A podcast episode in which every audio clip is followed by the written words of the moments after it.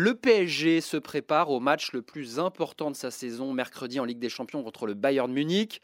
Le club de la capitale secoué par l'affaire Hakimi mise en examen pour viol. Le contexte extra-sportif est, lourd, Nicolas Georgerot, et il en faut, il faut en plus composer avec pas mal d'absents. Oui, le PSG compte ses blessés et ses absents. Neymar, Kimpembe, forfait notamment. Ces dernières heures ont été rassurantes en revanche pour Marquinhos, le capitaine, touché aux côtes.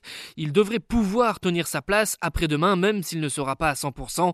Christophe Galtier, l'entraîneur parisien, a besoin de lui et remobilise son groupe. On redonne beaucoup trop d'espoir à un adversaire, même si on semble qu'il est euh, quasiment KO. Voilà, on redonne beaucoup trop d'espoir, évidemment, que ça. On n'aura pas le droit d'avoir ce genre de comportement-là, évidemment, mercredi soir. Reste le Ashraf Hakimi, le défenseur mis en examen pour viol vendredi, est placé sous contrôle judiciaire. Il a fait quelques séances légères ce week-end en raison d'une douleur musculaire qui le gêne depuis le match aller face au Bayern. Est-il capable surtout de jouer avec l'affaire qui le concerne? Le staff parisien n'a pas encore tranché.